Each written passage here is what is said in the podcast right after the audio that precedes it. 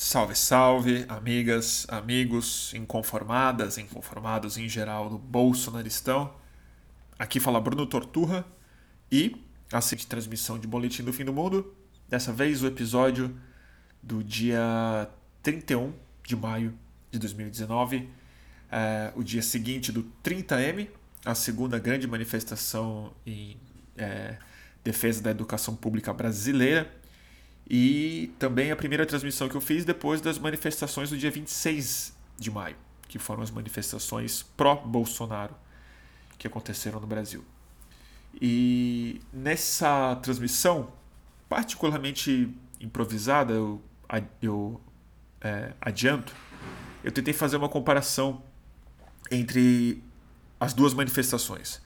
É, mais precisamente, onde eu acho que elas encontram os seus pontos de fragilidade e de força, que curiosamente são é, antagônicos. Como é que eu explico isso? Eu não vou explicar muito nessa introdução, porque eu gastei muito tempo de vocês já tentando explicar na próxima hora e 15. Mas basicamente eu falo sobre onde eu acho que está a essência da coisa, que é nas manifestações mais ligadas à esquerda, as em defesa da educação, uma retomada muito forte da, das instituições, organizações, grupos que tradicionalmente faziam a é, mediação do discurso e da vida política entre o governo e as pessoas. E do outro lado, no bolsonaristão, a destruição das poucas instituições que eles conseguiram criar nos últimos anos, que eram esses grupos como o MBL, como Dória, como o PSL, em nome de uma política protagonizada diretamente pelo indivíduo. E eu acho que isso, nisso estão as forças e as fragilidades de cada um dos campos. E eu gastei bastante tempo também para fazer uma crítica, na minha opinião, muito de braços abertos ao mesmo tempo, mas aonde eu acho que são os pontos críticos e as grandes fragilidades a forma como a esquerda organizada tem se expressado na rua. Então, sem mais delongas, é, eu também vou fazer uma introdução mais curta, porque como vocês vão descobrir ao longo dessa transmissão, eu tô com uma dor de dente lascada. Então não estou conseguindo muito me concentrar. Tá bom, turma? Mas agradeço demais a audiência aqui no Spotify e fique com a íntegra da transmissão do Boletim do Fim do Mundo do dia 31. Semana de prova, 26M versus 30M. Somos 82 no YouTube por enquanto ao vivo, 88 e 52 pessoas no Instagram. Bastante gente uma sexta-feira à noite, hein, gente? Vocês não tem nada melhor para fazer mesmo, hein? Tá certo. E o pessoal aqui no YouTube já tá, faz... já tá tirando onda com os meus bordões, né? Tá puxado. Tá, tá puxado, né? Primeiro eu vou me desculpar que essa semana eu não consegui fazer live. E eu quase não fiz hoje também. E eu já vou me desculpar por, por antecipação. Tô com uma dor de dente. E hoje ela voltou. Então eu tô meio sentindo assim, tudo irradiando, tá meio estranho. Então eu fico desconcentrado, tô um pouco estressado. E ontem, que eu não tava com muita dor, mas eu Fui na manifestação, como talvez alguns de vocês tenham ido também, na sua respectiva cidade. Eu estou no Rio de Janeiro. E é, eu, eu esperei um pouco mais para fazer a transmissão, porque eu fiquei até um pouco mais tarde lá, estava é, cansado e quis também sentir um pouco da repercussão ontem e hoje. Quis ler um pouquinho mais, quis ver como é que estavam acontecendo as manifestações no resto do Brasil, antes de dizer as minhas impressões imediatas. É... Eu confesso que elas ainda estão se formando, na verdade. E eu quero tentar fazer uma relação hoje do que eu senti das manifestações de domingo passado, as pró-Bolsonaro, na, sobretudo na Paulista, que foi o lugar onde eu vi e acho que foi o mais significativo é, de tudo que aconteceu no Brasil naquele dia. Vou tentar dizer um pouco por que eu acho isso. É, porque eu não acho que de forma alguma elas foram um flop. apesar de terem sido relativamente pequenas em relação ao volume que a gente via de bolsonarismo na rua no ano passado, por exemplo. É, e, mas vou começar com as minhas impressões da de ontem, né? E primeiro, é, eu cheguei e achei que estava pequeno, mas quando eu fui embora estava bem grande. Depois vendo as fotos aéreas, eu fiquei aliviado de ver o volume. É, mas eu queria começar falando o seguinte: eu acho que é, cometeu-se um equívoco na chamada para essa manifestação de ontem, que acho que é algo que a gente devia ter aprendido já há alguns anos já. Que é depois de uma manifestação gigantesca, como a que houve no dia 15, no 15M, prometer que ela seria é, é, é maior. Né? Amanhã será maior. É, nunca é bom fazer isso, porque você se você se faz uma aposta, você não está apostando isso com nenhuma outra pessoa. Você está só garantindo para o seu adversário que você vai crescer. E é difícil crescer de uma manifestação daquele volume, como aconteceu no dia 15, tanto no Rio, quanto em São Paulo, quanto em várias outras capitais do Brasil. É, em alguns dias aquilo estava mais volumoso do que junho. Né? Então, assim, primeiro eu achei um pouco não digo um erro estratégico, mas é, é um erro que a gente viu se repetir nos últimos tempos, que é você é, contar uma história vitoriosa por antecipação. Isso não tem dado muito certo, sobretudo contra forças contra forças é, reacionárias de, né, de direita que é, ou não se importam com a pressão que a esquerda é capaz de colocar na rua, identificada como tal, né? É, ou de outra forma se empodera da força oposição ou como uma energia extra ou como um ponto de apoio. Dito isso, eu fiquei aliviado de ver que foi grande o suficiente para causar impacto mesmo, para é, mostrar que existe uma base, que os estudantes estão é, na rua, os professores idem. Mas a sensação que eu tive ontem foi um pouco mais. É... Como é que eu uso uma palavra correta aqui para não deixar ninguém chateado? Não digo exatamente pessimista, mas um, um, um pé um pouco mais atrás do que é, a do 15M. E eu vou tentar dizer por quê. Ela tem a ver com o contraste que eu senti em relação ao domingo dos bolsonaristas. Ontem, com todo o mérito que as organizações têm, de fato, e a pertinência enorme que elas têm, os sindicatos, os partidos, as organizações tradicionais estudantis, os grupos que têm capacidade e financiamento para colocar carros de som na rua e bandeiras e tal, os partidos políticos, o PT e tudo mais, com todos os méritos e a legitimidade de estarem lá, a sensação que me deu ontem de maneira muito clara é que essas, essas organizações reassumiram o protagonismo dessas manifestações de verdade, estabeleceram o discurso de maneira bastante vertical. E para mim o que me preocupou um pouco, é, e, e, vou ter que elaborar isso para não parecer que eu estou novamente, não estou criminalizando isso, estou falando que está tudo certo dos partidos estarem lá, das organizações. Mas o que eu vi de mais interessante no dia 15, e eu falei disso no dia 15 mesmo, foi a explosão que eu vi e conversei com vários jovens e tal, de pequenos coletivos e de novas iniciativas estudantis é, que apareceram em grande parte pela, é, pela imposição que o governo colocou sobre esses grupos. Estudantes que estavam começando a se entenderem como agentes políticos, pessoas que em junho de 2013, por exemplo, que foi a última vez que nós vimos um, uma movimentação desse porte com uma pauta progressista, de esquerda, é, eles eram muito jovens. Então, de alguma, de alguma forma, era a inserção de uma nova lógica para uma nova geração, muito conectada no território, muito conectada com é, com comunidades, grupos de Facebook, WhatsApp e tudo mais. A sensação que me deu ontem é que esses grupos foram colocados como coadjuvantes, de fato, de um volume de som mesmo, de palavra de ordem, de grito, de caixa de som, de um volume falado muito alto no microfone, ele foi ensurdecido por esse som.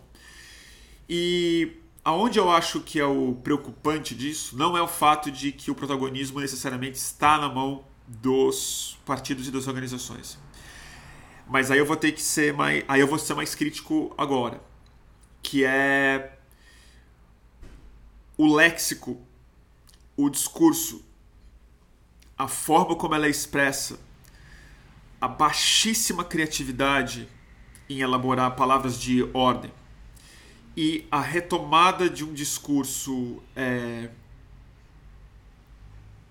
na minha opinião, anacrônico na forma como ele é expresso e na forma como eu acho que é dificilmente esse discurso cresce mais.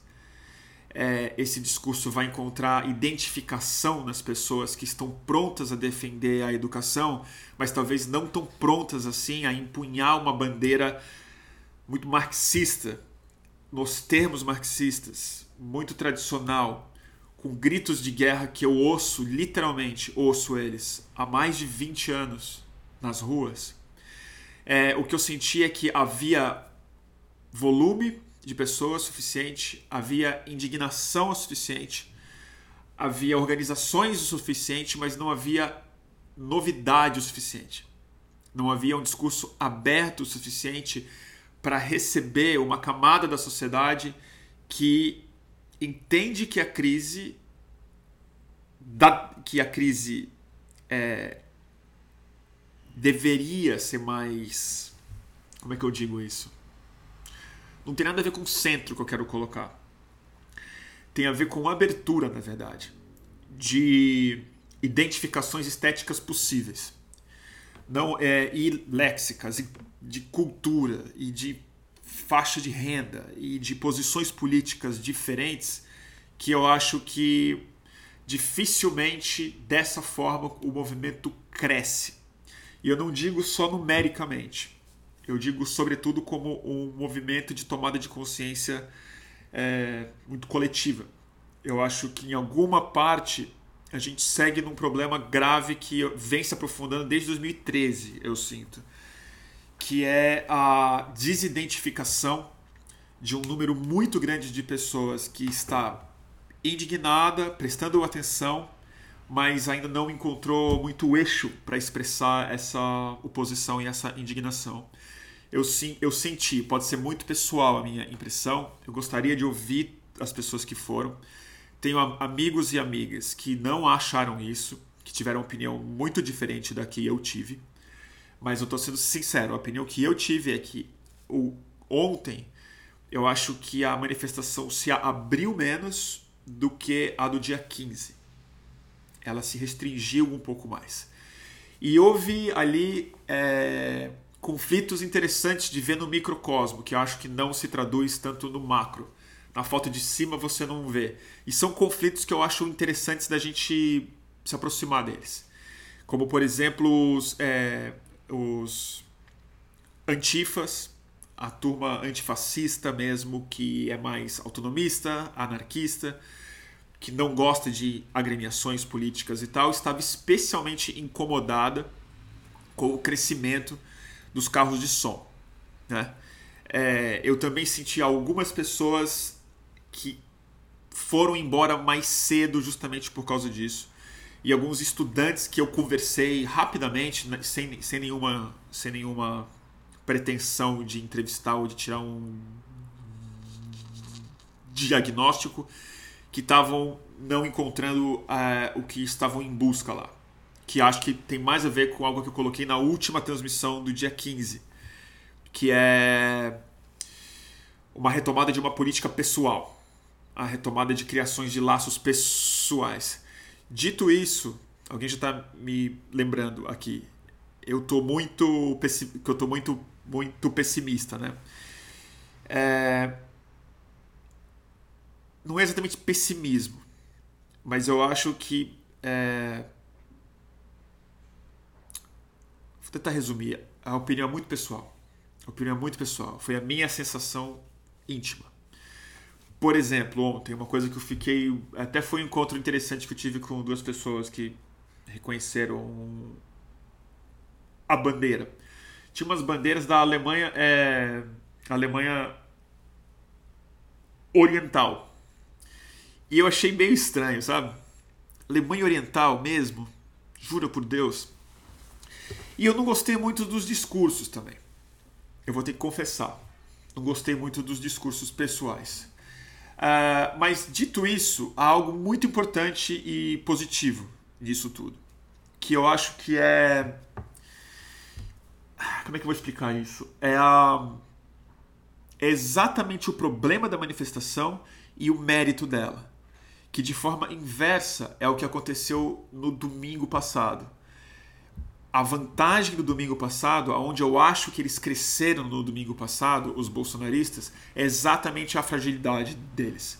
E acho que a oposição que houve entre uma manifestação e outra é a que eu quero discutir aqui, muito mais do que fazer um diagnóstico pessimista do dia 30, que eu não acho que dá para ser tão pessimista assim.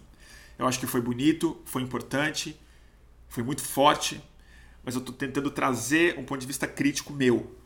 Dito isso, parabéns para todo mundo que fez. A próxima eu vou novamente junto com a esquerda. Não acho nenhum problema, de novo, os partidos estarem lá. E é sobre isso que eu vou falar agora. A vantagem dessa manifestação. A vantagem não, desculpa. O mérito dela, e aonde é eu acho que ela se fortalece para o futuro, não tem a ver com, a, com o léxico com a estética, com o anacronismo que eu senti. Tem a ver com algo muito mais importante do que isso, que é o fortalecimento das formas de mediação política. É a retomada do protagonismo de organizações, partidos, coletivos mais estruturados, pessoas com intenção política real, pessoas com projeto político de poder, candidatos e candidatas, grupos de pessoas ligadas a, a é, instituições e sindicatos e associações de trabalhadores, a tentativa de formar uma greve no 14, isso eu acho no fundo um grande mérito. Eu não acho, não é essa a minha crítica, porque uma, um grande problema que a gente está passando e eu acho que é, foi um dos grandes, mo mo grandes motivos de desmobilização da esquerda de 2013 para cá foi a, a rejeição à liderança e a ideia do protagonismo individual. A ideia de que não tem líderes, não porque somos horizontais, mas porque somos todos narcisistas, no fundo. Né?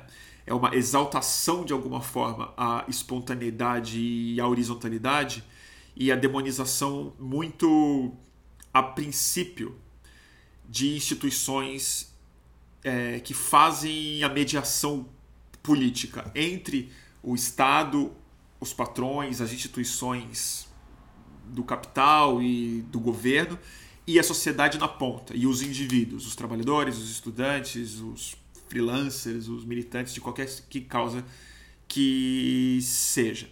Porque o que a gente está vendo acontecer, e aí eu acho que a imprensa tem a ver com isso, como instituição e tudo mais, é a desmediação das organizações. É o, é o cidadão de uma maneira muito natural, dada a nova estrutura de comunicação que a gente tem, que é hiperindividualista e é, autocentrada, expressão autoral de todas as suas posições políticas e a construção de um sujeito político autor de si mesmo e não da história, provocou isso de maneira muito natural. É, esse mérito que eu acho que é bom no médio e no longo prazo, porque qualquer que seja a consequência política do que a gente vive hoje em dia na prática, se for uma ruína nacional, ou se, ou se ainda tiver mais 5 anos desse pesadelo, mais 10 anos desse pesadelo, qualquer saída é, de evolução política que a gente vai descobrir nos próximos anos será através de mais organização coletiva e não de atomização da militância de esquerda ou de qualquer tipo de militância. A atomização não vai produzir o resultado que a gente precisa, que são de instituições fortes, capazes de se mobilizar, levantar grana, produzir uma greve, botar um carro de som na rua, erguer bandeira, fazer militância e tudo mais. A gente sabe disso. isso é a limitação também desse processo. Isso é o que fragiliza. Uma porque, por tudo que eu já falei, as instituições estão desacreditadas por excelência, as pessoas desconfiam de pessoas no palanque e no microfone, é natural também isso. Mas principalmente, vem daí a minha crítica, essas instituições são viciadas na forma pela qual ela expressa o conteúdo é, ético interno delas. Eu acho que tem essa crise, tô cansado de falar isso, todo mundo que está aqui acho que mais, mais ou menos sabe o que eu penso sobre, sobre, sobre isso. É, é uma crise criativa. É um, são frases e pensamentos é, que saem quase automático. E eles se reforçam na medida em que a oposição é um Bolsonaro e um gabinete, um bolsonarismo tão caricato, tão vil, tão ridiculamente exposto na frente de todo mundo, que é muito fácil, muito automático você simplesmente se espelhar naquilo e repetir é, as palavras de ordem, que na minha opinião não estão sendo o suficiente para botar um ingrediente fundamental nesse jogo daí, que é inovação. E não estou falando de renovação política, do ponto de vista e simples, de gente jovem, não tem nada a ver com. É isso, mas assim, a esquerda, sobretudo a esquerda brasileira, do carro de som, dos partidos, das instituições, ainda não adaptou o discurso para o século em que a gente está, o século XXI. O desafio que está colocado agora, que na minha opinião é o que identificaria mais pessoas, precisa estar tá falando diretamente às novas ansiedades existenciais e econômicas da sociedade. Que eu, na minha opinião, lamento, mas é a opinião que eu tenho mesmo, não tem a ver com o trabalhismo do século XX. São ansiedades novas. É um outro tipo de precarização. É uma crise climática, é uma crise psíquica, tem a ver com depressão, tem a ver com uberização da vida, com a economia, essa economia hiper pulverizada, tem a ver com o PJ, tem a ver com uma falta de futuro, perspectiva, que não se dá simplesmente no trabalho, que não se dá simplesmente na previdência, nem no salário, nem no mestrado do estudante, mas tem a ver, sobretudo, com o modelo de desenvolvimento climático, ambiental, uma série de coisas que eu digo isso, não estava representado lá se não fosse por pequenos coletivos de jovens cientistas. Jovens, pequenos coletivos estavam lá falando de ciências ambientais, de é, recuperação climática, do Código Florestal, mas as agremiações partidárias estavam é quase como uma nostalgia fortíssima da, das revoluções socialistas do século XX, que na minha opinião não vão seduzir mais pessoas do que, do que as que estavam lá.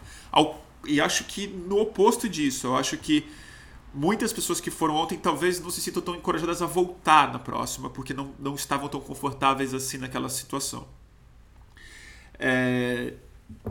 De novo, estão no direito de fazer isso. Não acho que não deveriam estar lá, acho que deveriam estar. Encurtando um pouco, é... o... o que eu senti no domingo passado na manifestação dos bolsonaristas e quem produziu um material incrível foi a Suzy. Ela ficou muito mais tempo do que eu, porque eu estava preocupado de ficar na manifestação, porque às vezes eu sou reconhecido. E a manifestação de domingo eu estava imaginando que ela seria especialmente violenta. E ela não foi. Os vídeos que a Suzy produziu, e depois eu quero ver se eu faço esse material e a gente posta, é, me deixaram muito, achei muito interessante, me deixaram preocupados por um motivo. Eu achei os protestos de domingo, é, não achei uma repetição do que eu vi nos últimos anos no bolsonarismo. Eu achei uma transformação. Eu achei que o processo dele está em construção ainda. Eles estão evoluindo o léxico e eles estão mais conectados com é, com a parte estrutural da comunicação do século XXI. O que eu quero falar com isso? É aí que está que é o oposto exato do que aconteceu ontem. A vantagem deles no curto prazo talvez no médio é a desvantagem deles no médio e no longo prazo. Mas o que eu vi no domingo lá era o oposto de ontem, que é o seguinte: é a destruição do carro de som. É a destruição das instituições que nos últimos anos fizeram a mediação entre os cidadãos e o governo. Era exatamente a tomada de posse do protagonismo político cada vez mais de pequenos grupos atomizados e de indivíduos. Era, a, era o exílio do MBL, era o exílio do PSL, era o exílio do Vem Pra Rua, era a expulsão dessas pessoas. E era a pulverização que eu vi aparecer lá de maneira muito louca de centenas, dezenas e muita gente com canais no YouTube novo. É, canais. É, canais. Estou muito gago hoje. É, novos no é, YouTube e protagonistas que eu achei muito interessante de ver de grupos de WhatsApp.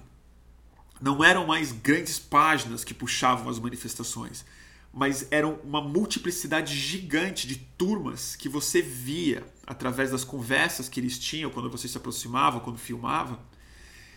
Eles eram um grupo de WhatsApp de fato. Eles eram a materialização física de uma conversa que nos últimos meses e anos, possivelmente, aconteceu sobretudo no celular das pessoas. Então havia lá um sentimento que eu só vi parecido em junho mesmo, e talvez até antes de junho, naquelas retomadas de ocupações que, que houve em São Paulo e, e nas é, primaveras, que era um tesão mesmo. Era, um, era assim, a, a turma estava muito energizada e não estava com o semblante tão pesado quanto eu vi no ano passado. Eles eram vitoriosos, eles estavam assim, para onde a gente vai daqui? Qual é a próxima etapa? Então era a atomização completa da participação política para o indivíduo, ou seja, esse cidadão político do século XXI, da, dessa segunda década, na verdade, do século XXI, que ele é um perfil, que ele é a construção autoral da sua identidade política, ele estava expresso de maneira muito evidente lá, e eles partindo para cima de novas instituições, que não era mais a, a presidência da República. Era o Supremo Tribunal Federal, o Congresso Nacional, mas principalmente os partidos políticos de direita, indo para cima do PSL, indo para cima do MBL, indo para cima do Kim Kataguiri, do Mamãe Falei, do Lobão, para cima da, dos, dos, é, do jornalismo, naturalmente. E ao mesmo tempo que essas pessoas se sentiam mais autoras, mais protagonistas individuais, muita selfie, muita selfie, muito celular, muita é live, paradoxalmente, essa essa erosão dos organizadores da fala do MBL, a ausência de líderes mesmo, claro, lá, todo mundo era um, era um monte de mané que pegava o microfone, falava qualquer coisa e tudo mais. Essa destruição da autoralidade é, muito vertical da mensagem fazia com que o discurso deles se homogeneizasse de maneira natural. Era quase como uma média de discurso que se estabelecia no coletivo. Tudo vira uma tudo começa a se parecer porque as conversas estão acontecendo em tempo real. No WhatsApp, na praça, e na, novamente na erosão dessa conversa é, desses, dessas, organiza, dessas organizações que tinham o monopólio do discurso. E por que, que o Bolsonaro se fortalece nessa medida? Eu acho. Porque tão pouco o Bolsonaro é um organizador. De maneira muito louca, o Bolsonaro ele não é um líder. E esse é o líder ideal para esse tipo de manifestação, para esse tipo de fenômeno, na verdade, que na minha opinião está mais junto com o espírito do nosso tempo, ou melhor falando, com a infraestrutura de comunicação que a gente tem hoje em dia e da qual emerge uma propriedade política é, necessariamente nova, a turma de domingo está mais antenada com essa estrutura e com uma novidade, com algo que ainda está em evolução, do que o discurso reorganizador que eu vi ontem. É isso que eu falo que é, não, eu não tenho pessimismo, não tenho otimismo aqui, porque isso que eu vi como novidade, como ainda longe de terminar no domingo, o bolsonarismo como esse rolo compressor de, de mediadores e de produtores de mensagem política é, na vertical, isso também não tem como se manter durante muito tempo. Isso tende a ser um fracasso institucional, que a gente já está vendo. Isso não encontra fácil é, espelhamento funcional nas instituições. É nesse sentido que eu acho que eles se fortalecem num outro lugar, num campo que não é o político institucional, mas é do psicopolítico. Eu acho que o discurso que esses caras estão conseguindo produzir na Paulista, ele está em evolução, ele não é o mesmo do ano passado, ele mudou, ele está cada vez mais narcisista e mais claramente mirado nas instituições, sejam elas qual for, quais forem, mas é, eu acho que ele vai encontrar muito eco a, a, ainda. Eu acho que isso encontra mais. Como é que eu, digo, como é que eu explico isso?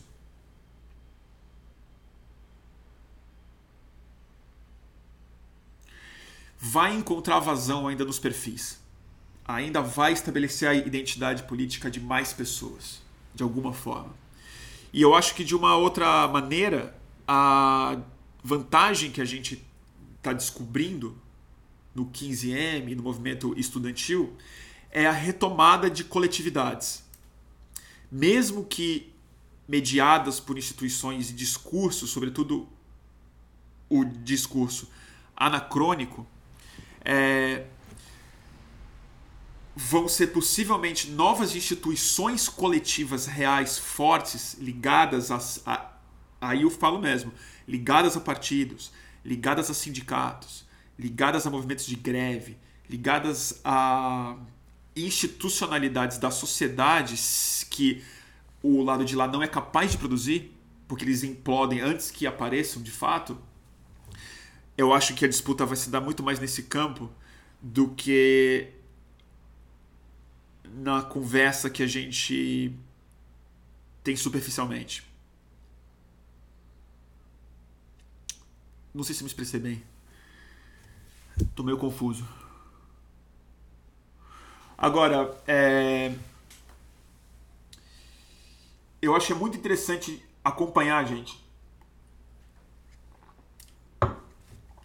esse. Porque é isso, né? a perfilização mesmo, né? O perfil. Eu, tô, eu, sou um pouco obcecado com essa ideia, vocês vão me desculpar, eu tô voltando a ela sempre, mas eu, cada vez mais eu acho que eu tenho que escrever disso. Porque é o que, o que para mim tem conectado muita coisa. A construção de uma identidade pública de todos os indivíduos e a, e, e a politização exatamente dessa expressão pública, que é o perfil, ela está produzindo efeitos profundos na mudança como a gente é, conversa e se reorganiza, pensa, age, vota e reage. Eu acho que o que a gente tem no Brasil hoje é um governo que merece sim a alcunha de neofascista. Eu acho mesmo, acho que é, para mim não tenho pudor nenhum de falar isso. Mas o que mais me interessa discutir não é o fascismo, exatamente, é o neo. O que, que significa isso? E eu acho que esse fascismo ele está se expressando no mundo real agora de maneira bem mais tangível através de políticas públicas, de desmatamento, de destruição mesmo, de morte de pessoas, de ameaça física, de corte de verba. Mas ele é antes de ser, antes, completamente antes dele ser físico, ele é o primeiro governo de perfis. e não o primeiro governo de políticos. Ele é o governo cuja base são perfis digitais e não uma base cívica, mas uma base digital, humana, robótica, mas sobretudo mediada por uma estética e por uma fala e por uma expressão que é determinada através do perfil, que não é simplesmente a sua conta de Facebook ou do Twitter, mas é da construção de uma identidade individual política e de ela vai te dar o filtro pelo qual você lê todo o resto.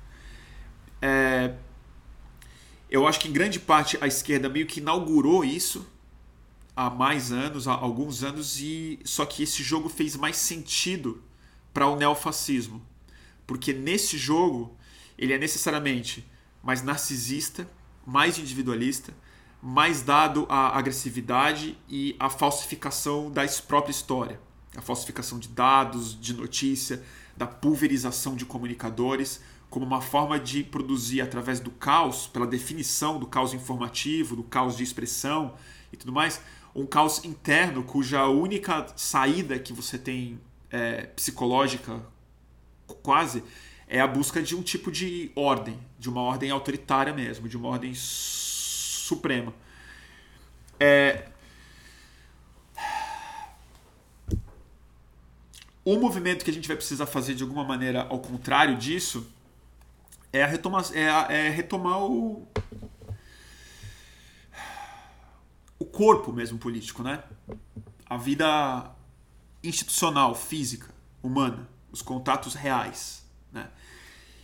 E de uma maneira, e é que eu tô pensando alto, tô, tô falando muito hoje, mas assim, é que tudo tá vivo, tudo tá muito orgânico. Ao mesmo tempo que eu acho que os caras estão fragilizados, eu vi lá na Paulista esse encontro humano mesmo. Pessoas que não se conheciam, muito animadas, muito empolgadas, muito felizes de estarem juntas para falar as coisas mais bárbaras possíveis, para espalhar as piores notícias e falar de. Eu vi mesmo essa conversa assim, que Deus mandou o Bolsonaro e as pessoas achando que fazia sentido aquilo lá e tudo mais. Mas havia algo naquele lugar que eu acho que é fundamental para a gente entender de onde essa energia também vem. Por incrível que pareça falar isso, eu, eu hesito, mas eu vou falar. Ainda havia na Paulista um sentimento de rebeldia mais forte, um sentimento de subversão mais forte, um sentimento de provocar mesmo, assim, de olhar para o futuro, aquela turma com toda a alucinação, toda fake news, toda burrice mesmo, toda maldade no coração que eu acho que a maioria ali de fato tinha, eu acho isso mesmo eu não sou condescendente com as pessoas que, que ainda são adeptas do Bolsonaro. Não acho que é possível mesmo, sim, tipo, é, é, relevar tanto o que está sendo dito naquele espaço. Mas ao mesmo tempo eu sou obrigado a reconhecer que havia naquelas pessoas uma, uma sensação de futuro, assim. Nós estamos indo para um lugar que a gente vai criar. A gente tem a novidade na mão. Nós somos a vanguarda. É isso que eu senti no domingo. Tem uma coisa de vanguarda mesmo. E o que eu acho que a esquerda brasileira, sobretudo a institucional, tá, ela sob a, o léxico da resistência, sobre a égide da resistência, o que ela está fazendo é se apegando é, um pouco no passado. Ela está se apegando muito mais a uma a uma mitologia própria, olhando para o que foi, do que em direção ao mundo que lhe parece viável, que lhe parece possível na frente, ao mundo que lhe parece possível de ganhar. Então tem uma certa derrota embutida no discurso da resistência, no discurso do não, no discurso do não passarão no discurso de só responder ao Bolsonaro, de só responder ao Weintraub. Né? E eu acho que essa ideia de sonho, essa ideia de futuro, ela é melhor expressa pelos alunos do que pelas instituições.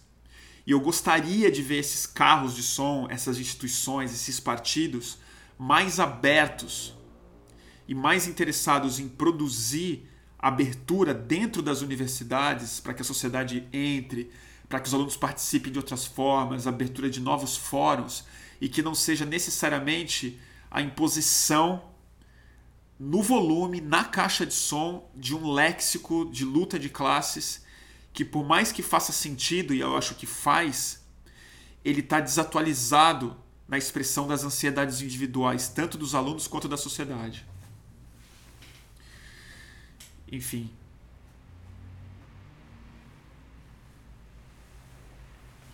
Eu acho. Então é um, é um paradoxo. É um paradoxo. É uma esquerda progressista, é, realmente muito mais antenada com. muito mais ligada hoje em dia do que há poucos anos atrás em questões raciais, de gênero, é, em discurso viável mesmo, é, com propostas de reforma que eu escutei ontem, achei interessante ver falando de diferentes propostas de reforma de previdência e tudo mais, mas tem esse paradoxo que é a vanguarda tá com os reacionários e os progressistas estão na retaguarda. Tem uma inversão louca do e que tem a ver para mim com mediação, com tudo isso que eu já falei, na verdade. Enfim. Fez sentido? Alguém está me perguntando aqui, o Pedro Werner, o que você falaria se estivesse com o microfone? O que faria de é diferente? Pedro, eu vou te falar, vou ter que ser chato. A primeira coisa que eu faria diferente se eu tivesse com o microfone é falar baixo. Porque isso é uma coisa que eu não me conformo, gente. Isso é uma coisa que aí eu vou ter que ser duro mesmo. Isso eu não perdoo. O microfone e o amplificador foram inventados para você não precisar gritar. Para você não precisar gritar para a multidão te ouvir, inventaram um amplificador. Então não grita, fala. As pessoas estão te ouvindo. É... Espera um minutinho só, que aqui no, no Instagram deu uma pausa. Então, assim, as pessoas estão te ouvindo. Fala um pouco mais baixo por um motivo simples: as pessoas vão prestar atenção. Porque quando você grita, você está focado em gritar.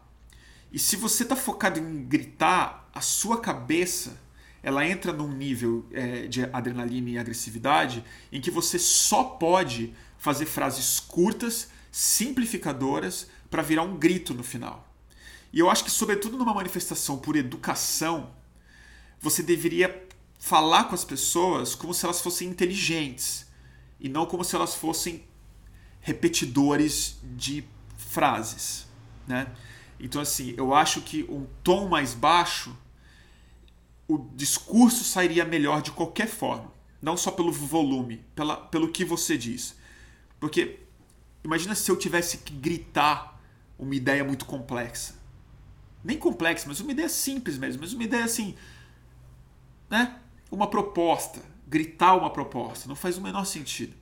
Se essa live aqui fosse eu gritando, certamente eu teria. O conteúdo sai outro. E outra que dói o ouvido, cansa. Né? Você fala assim, putz, deixa eu deixa eu ir para lá. E mais do que isso, você está passando em avenidas muito grandes com prédios, pessoas entrando e saindo de metrô, trânsito e tudo mais. Essa é uma por isso que se faz na rua a manifestação, que é para as pessoas poderem ver e de repente aderirem à sua manifestação.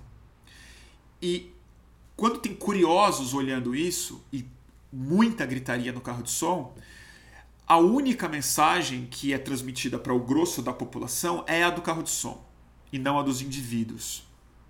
Porque o fato é, por mais que as conversas lá fossem mais interessantes e diversas e você estabelece os contatos e tudo mais, para a sociedade, o recado que é passado é o do microfone, né? Infelizmente. Então eu, eu, eu realmente acho, acho isso. Uh, o que eu falaria, eu não sei o que eu falaria, porque eu não. Eu jamais pegaria o microfone numa manifestação, jamais. Eu só peguei uma vez o microfone em manifestação, uma vez, em 2012 quando eu, eu ajudei a organizar uma. E eu falei muito brevemente. E eu não gritei. Eu falei só, era uma introdução de uma coisa e tal. Eu falei numa manifestação. Que foi o Existe Amor em SP. Eu não saberia o que falar. É... Boa resposta que a Viviane deu vai é depender de quem está escutando, né? É, mas eu achei eu achei grande a manifestação, bonita e tal, é, bem, bem maior do que eu esperava no começo. É, depois cresceu e foi legal ver. Mas é isso, eu tô sendo eu tô sendo especialmente chato, tá? Porque assim eu acho que é, não tem necessidade de eu fazer uma transmissão elogiosa para cantar uma vitória, porque isso já foi feito é, há de ser feito, tem que ser feito, mas eu acho que não se trata de vencer. Não acho que a disputa aqui é numérica. Essa é a minha questão, na verdade. A disputa é do discurso. A disputa é da fala. A disputa é da é das brechas do discurso que são capazes de atrair mais gente para dentro dele. E eu acho que a essência do discurso da esquerda, na verdade, ele, ela, eu acho que ela se perde de alguma forma quando ela volta à prisão muito pouco criativa dos mesmos gritos de guerra, da mesma entonação, da mesma gritaria e tudo mais, que é o seguinte, né? É o coletivo é melhor do que o cada um por si. A ideia da solidariedade tende a gerar uma sociedade melhor, mais pacífica, mais fértil, mais rica do que uma sociedade de competição pura e simples, do que a erosão do público. E eu acho mesmo que o Brasil tem uma vocação para entender o público, justamente porque o Brasil depende muito do público. E eu não digo só do Estado, o Estado representa isso, mas assim, a ideia de que as coisas públicas no Brasil são importantes e precisam evoluir, eu acho que é um valor mais consolidado do que parece no Brasil. Mas se isso for amarrado condicionalmente a, um, a, a uma forma de, de, de expressar isso, muito presa no formato militante clássico, em grande medida anacrônico, eu acho que a gente perde uma oportunidade de ouro diante do fracasso já retumbante da política do Bolsonaro. Então a disputa, de novo, não é numérica, não é pelo volume de pessoas. Claro que o volume importa. Mas o que importa mesmo é como essa mensagem vai ser lida e absorvida pelo grosso da população que está perplexa, esperando alguma coisa, acompanhando isso de maneira muito imperfeita através de noticiário, rede social, Twitter, WhatsApp, YouTube e através dos amigos, ou, com sorte, passando na rua, no asfalto. Então eu, eu um pouco acho isso. Eu acho que, assim, é, é, é um trabalho duro de. Eu diria, eu diria assim, é apego ético, é um compromisso ético e um desapego estético. Tem que voltar quase na radicalidade da questão moral e ética do que, que o projeto mais à esquerda representa e um desapego estético completo. E assim, qual a melhor forma de falar isso? Qual a melhor forma? E na minha opinião, nem sempre a melhor forma é a que a gente já conhece há muito tempo, né? Eu, poxa, ontem eu, eu, eu literalmente, assim, mesmo mesma mesma coisa que eu que eu que eu ouço em manifestação desde os anos 90, basicamente. Acho que mudou tanto, né, gente? O, mundo é, o século XXI chegou mesmo, assim, a gente precisa entender isso. Deixa eu ler um pouco de pergunta aqui. O Fernando.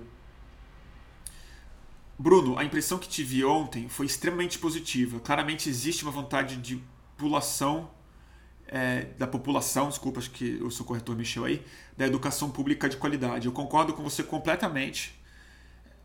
É, acho que existe sem dúvida. Acho que foram. De, novamente, gente, desculpa, talvez eu tenha passado uma impressão mais pessimista do que a que eu realmente tive. É, muita gente teve a impressão oposta da minha. Muita gente saiu com a alma muito limpa de ontem, saiu feliz e tudo mais. É, eu não saí preocupado, eu, eu saí preocupado, eu, eu não saí frustrado. Mas eu concordo com você. Eu acho que a sociedade brasileira quer educação pública de qualidade gratuita, sim, a grande maioria das pessoas, inclusive das pessoas que votaram no Bolsonaro. O que eu acho é outra coisa, não é isso que está em disputa para grande parte do bolsonarismo. O que está na narrativa e no discurso do Bolsonaro, que eu acho que vai encontrar repercussão real, entendeu? Não é que a educação não tem que ser pública e grátis, é que a educação não tem que ser aparelhada, instrumentalizada por militantes comunistas e por pessoas que querem transformar o seu filho num militante político clássico. E eu acho que em alguma medida a homogeneização da, da manifestação com, é, com o discurso muito clássico, muito batido, na verdade, de alguma maneira vai dar munição muito forte para o outro, o outro lado, cuja prioridade de ter uma educação pública de qualidade talvez se dê através de uma educação pública de qualidade sem a esquerda. Explicar isso, explicar por que, que isso não é de qualidade, por que, que isso não é democrático, por que, que isso é perigoso, é fascista, por que, que isso vai destruir a educação, o futuro e uma série de outras coisas, essa tarefa, ela é uma tarefa árdua e ela tem que ser feita de muitas formas. Tem que ser dito isso de maneiras diferentes, de maneiras abertas, de maneiras às vezes agressivas, às vezes leves. Mas eu acho que a grande potência disso, a grande, o grande terreno fértil disso, se encontra na mão dos estudantes que estão descobrindo agora a sua voz política cobrir elas com carro de som nessa altura do campeonato, eu não acho bom.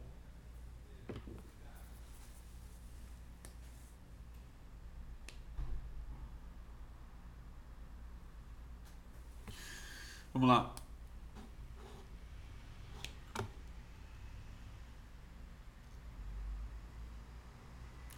Tô falando muita besteira, gente? Não sei. A Daniela está falando, tem essa demonização forte e grave contra um ideal do que é a esquerda. O ideal, o estereótipo, porque no fundo o que está sendo destruído mesmo é o princípio mais importante, que é o da coletividade, é o do público, né? Está sendo destruído em nome de uma demonização. Mas que eu acho que esse, esse jogo que um precisa do outro, a caricatura de um precisa da caricatura do é outro, está muito colocado. Está muito colocado. E eu acho que, de alguma maneira, é bom ser crítico em relação a isso. Olhar com mais cuidado, tanto um lado quanto o outro.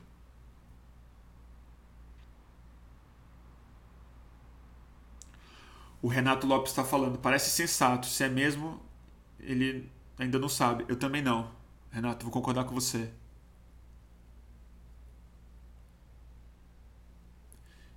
É... Eu mudo de opinião o tempo inteiro.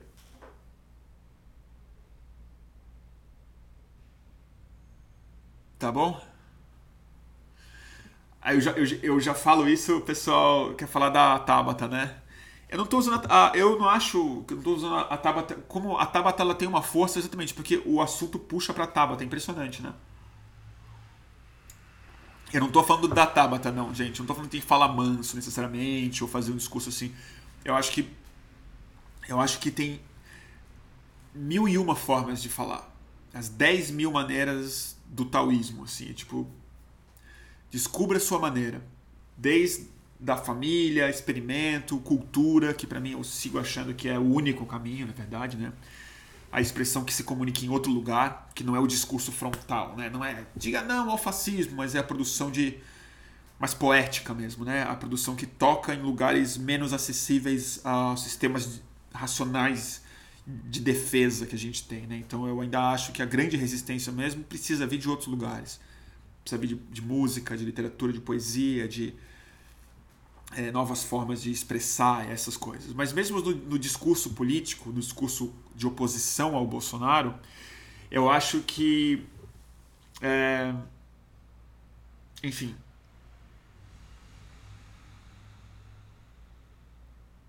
ele tem, ele tem que se abrir. E tem que se abrir. Pessoalmente, não foi isso que eu senti ontem. Pessoalmente.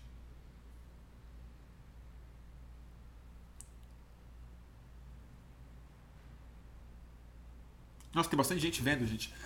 Cara, tem 367 pessoas vendo aqui e 100. No, no, nossa, tem bastante gente.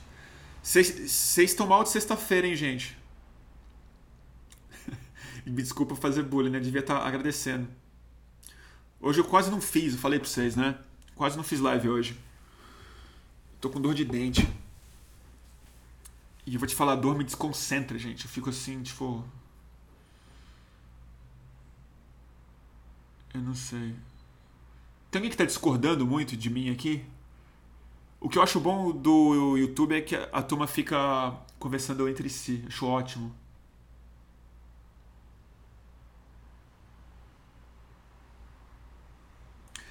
O Antônio, eu vou só te responder, Antônio. Eu já falei isso no começo, mas eu faço questão de repetir para ninguém me entender mal.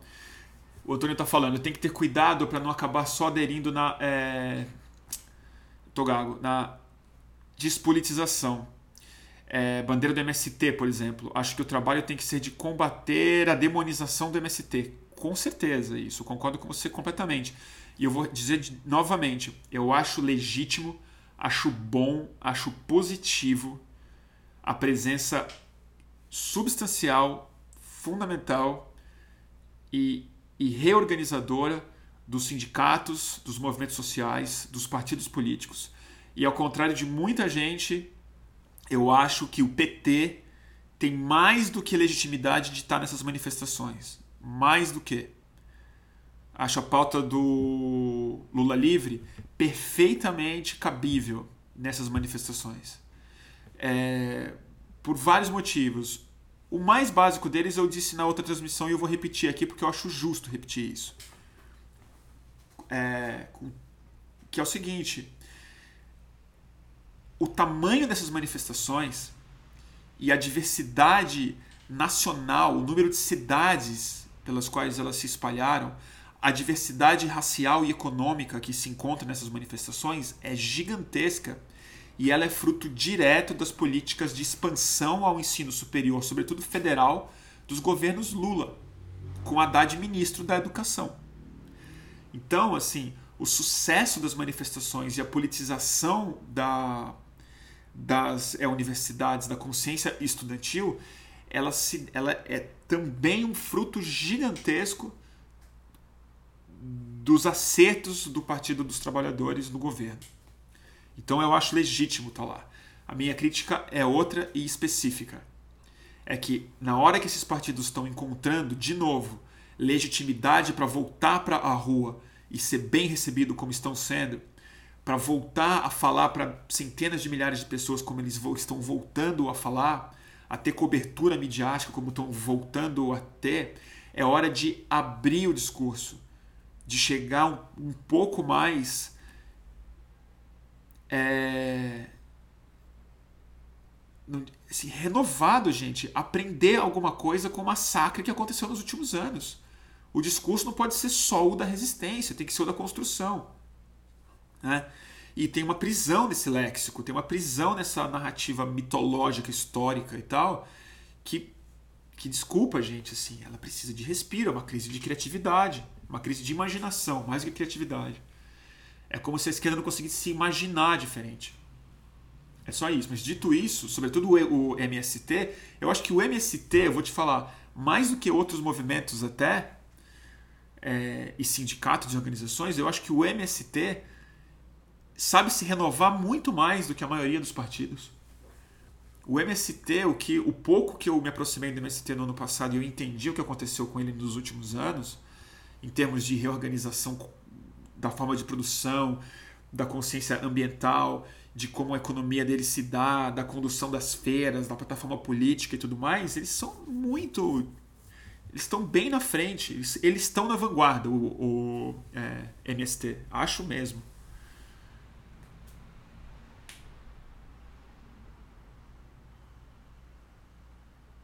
Eu acho vanguardista.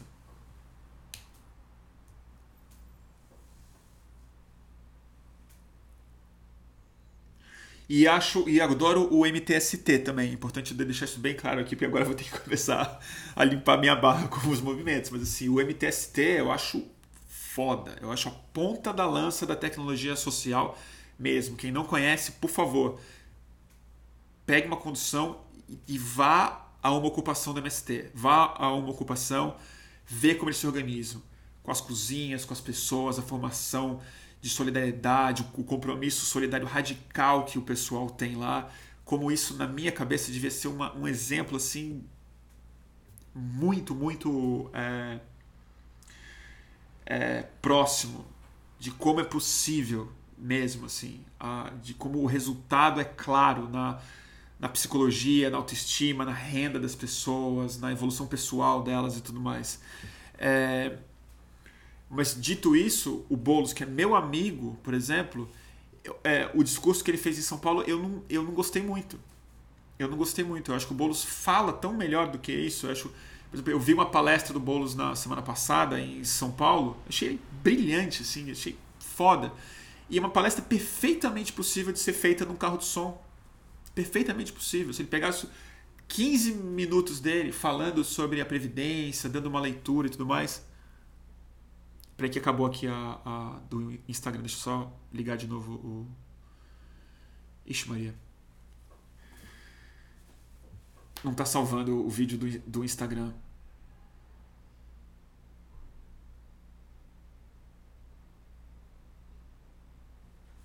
Salvou, compartilhar, vou voltar ao vivo aqui.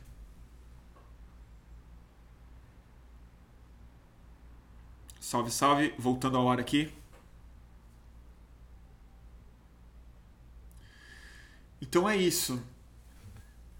É, eu tava criticando um pouco o, o discurso do Boulos, né? É isso. Eu acho que, assim, novamente, eu achei que o discurso do Boulos foi uma resposta ao Bolsonaro, de respondendo o que ele disse e tal.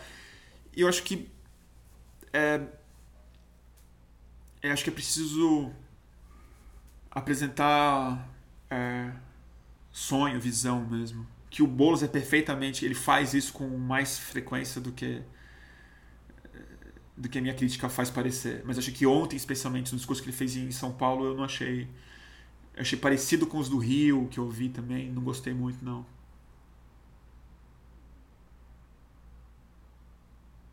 Tá certo? O que mais, turma? O que mais eu estou afim de conversar?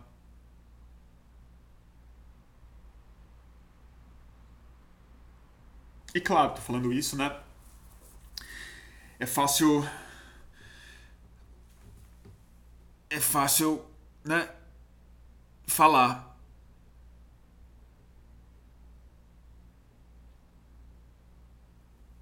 O Torre Matheus Bruno, você não assiste o seu próprio programa? Ah, o Greg News, né? Tá no ar o Greg News. Eu esqueci, caralho. Ah, eu tô competindo com o Greg News, cara. Tá no ar agora na TV. Eu devia ligar agora e ver. É que eu, eu, esses textos, assim, eu vejo tanto, a gente trabalha nele tanto e vê a gravação e repete a gravação, não sei o quê, que às vezes eu prefiro, eu não vejo na TV, eu fico meio, meio com trauma, assim. Mas tá passando, né? Então é isso, turma.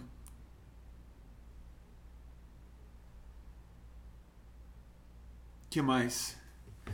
Putz, tem um monte de temas legais que vocês estão pedindo para eu falar aqui. Mas sabe o que eu vou vou falar para vocês? Vou ser sincero aqui. Eu queria marcar uma próxima live para falar de mais assunto. Eu não queria ficar muito tempo no ar hoje, não. É sexta noite. Eu tô super cansado, eu tô com dor de dente, já falei para vocês. Eu fui no dentista essa semana, mas eu acho que eu tô. Pior que não é nem cárie, gente. Acho que seria mais fácil resolver se fosse cárie.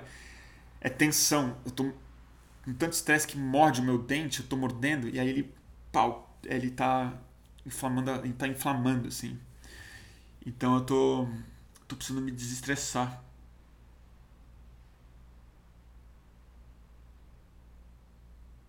Deixa eu ver aqui.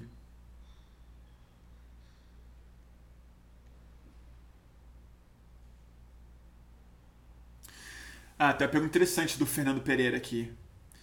Fala sobre o Sérgio Moro fazendo carta para pedir que o COAF volte ao Ministério da Economia, indo de encontro que as manifestações do dia 26 pediam. Pois é, eu fiz um comentário. É, eu fiz um comentário parcial sobre as manifestações do domingo passado. Eu não falei muito sobre o conteúdo delas. Tem muitos aspectos que eu queria discutir sobre a manifestação do dia 26. É, muitos aspectos. E acho que o, o que eu me restringi a falar hoje eu acabei sendo bem prolixo, na verdade. Quase dá vontade de refazer. Mas a. Eu não falei muito do conteúdo. E, e eu pretendo falar disso depois. E o papel do Sérgio Moro nisso tudo. Porque eu acho que, novamente, assim como eles estavam. A manifestação de domingo era sobre a. É, sobre a erosão mesmo das instituições das organizações e a exaltação de nomes e de nomes bem específicos. Se você reparar, o tipo de líder que eles gostam é o líder que não lidera, é o líder sem estrela própria, é o líder sem mensagem. O Moro é um líder sem mensagem. O Bolsonaro ele tem mensagem, mas não é uma mensagem de é liderança, é uma vocalização dos piores instintos que boa parte do Brasil tem. O Moro é, é um grande oportunista mesmo, e não há a menor dúvida disso. Né? Mas eu acho que é mais interessante a gente discutir assim, essa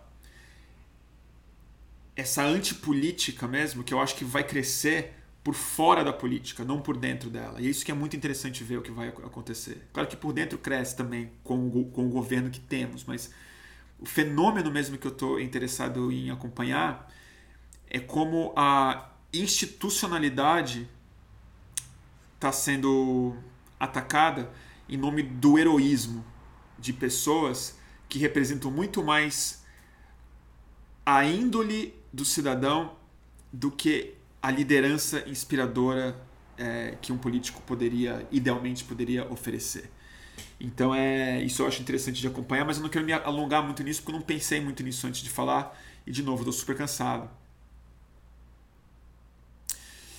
Eu tô super é, super chateado. Chateado não, vai. Tô assim frustradíssimo, muito amargo mesmo com o que aconteceu essa semana com o adiamento do julgamento do STF sobre a questão da descriminalização da maconha. Eu achei isso talvez o sinal mais grave de todos da nossa crise institucional foi a capitulação do Toffoli numa reunião com o Bolsonaro para fazer algum tipo de pacto. E sem dúvida a retirada da pauta da maconha do STF tem a ver com esse pacto que foi feito com o Bolsonaro.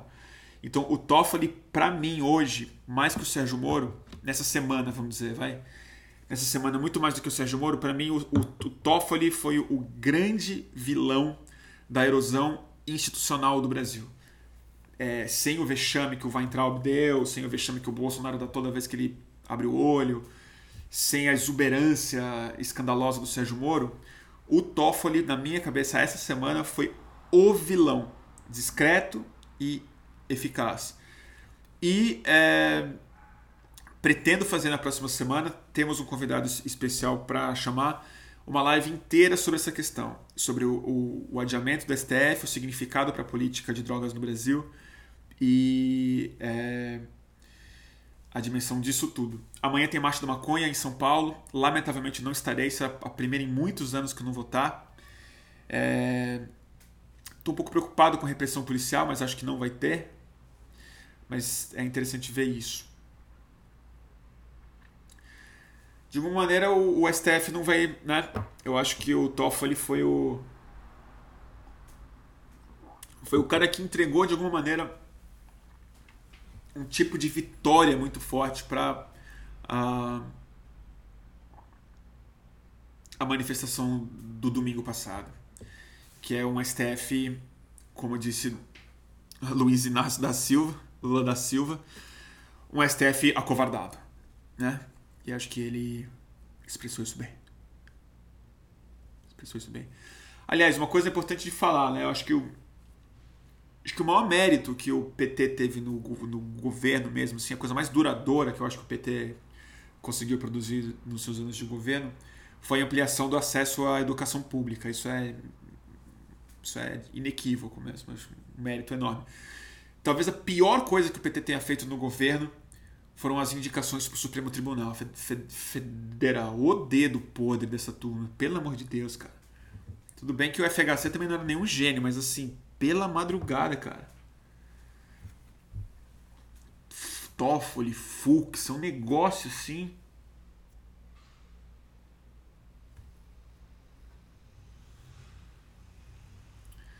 Igor Leone para falar do judiciário, né? Eu não conheço o Igor, eu, eu, eu sei quem é, não conheço. Eu tenho, tenho duas pessoas que eu já meio combinei, mas tem tanta coisa para falar do judiciário, né? Jurídico, judiciário. Igor Leone é fera, quem tá falando aqui, o Tomás tá falando. Legal. Vou tomar nota aqui. Preciso fazer mais entrevista. Tá bom, turma? Tô um pouco cansado. Tá, a Guta tá aqui. Oi, Guta. Então, Guta, a pauta não tava com o governo, né? Tava com a STF. E o STF devia ter autonomia total para julgar isso sem o governo. E ele capitulou. E o governo, na desculpa. E olha só como eles ganharam. Com a desculpa de que o STF ia fazer essa votação agora, dia 5, eles puxaram no Senado com um rolo compressor a aprovação do PL 37, que é uma devastação completa é, em relação à política de drogas no Brasil, sobretudo redução de danos e tratamento de dependentes químicos. E aí, por conta da pressão do governo, mesmo governo que usou como chantagem a votação do STF para atropelar o Senado, o STF não faz a votação, que poderia, não digo é, mudar o rumo completamente, mas ele ia criar uma uma barreira muito importante, civilizatória e constitucional a, a, ao total obscurantismo, irracionalidade e a produção de violência que a lei de drogas que o Bolsonaro reformou agora para bem pior é, vai nos oferecer.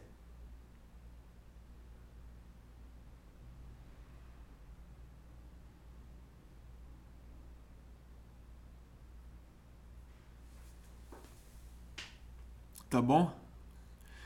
Entrevista o Siddhartha, Dr. Siddhartha Ribeiro, o Gu tá falando aqui. Ele é super meu amigo.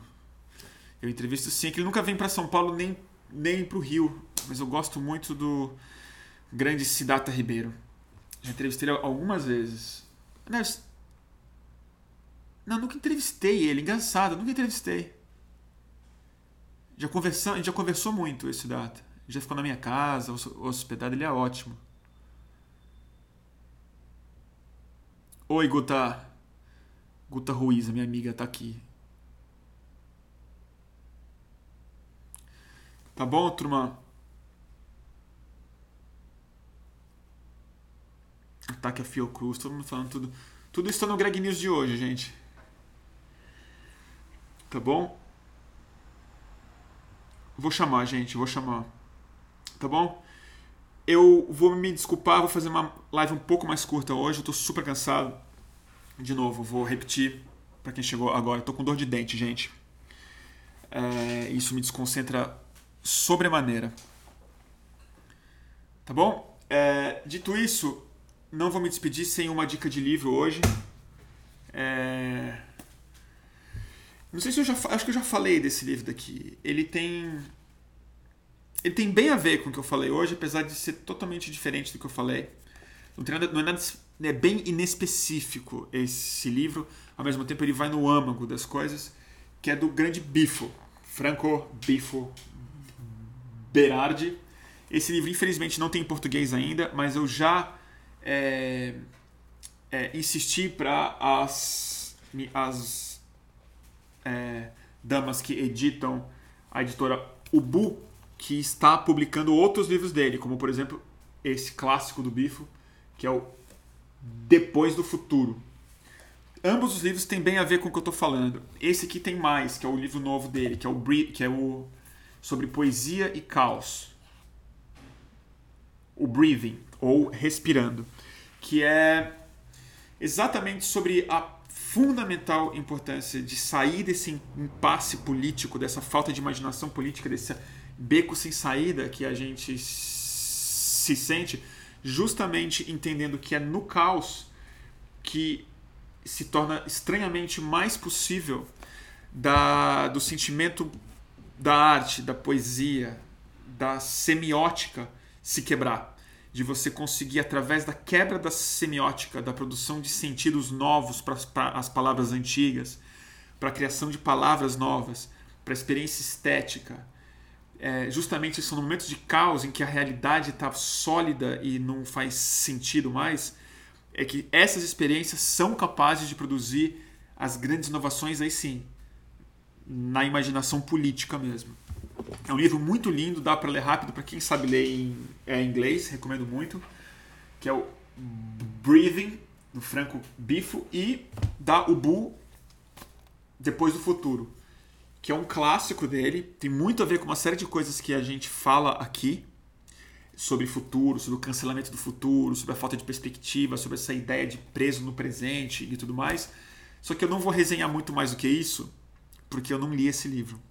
Eu ganhei e eu li ele bem assim por cima. Eu li as entrevistas sobre ele, mas eu não li o livro. Então eu não vou não vou mentir para vocês que eu sei exatamente do que se trata. Então eu recomendo que vocês leiam, porque eu sei que tudo que o Biffo escreve é muito bom e, e inteligente mas o que eu li e acho maravilhoso é esse daqui, Breathing. Tá bom? Bifo, com é, B-I-F-O. Franco Bifo Berardi. Grande professor e é, teórico político italiano. É, tá bom? É isso, turma. Agradeço demais a paciência de vocês. Eu acho que eu sei que eu fico me desculpando muito, né? O pessoal reclama.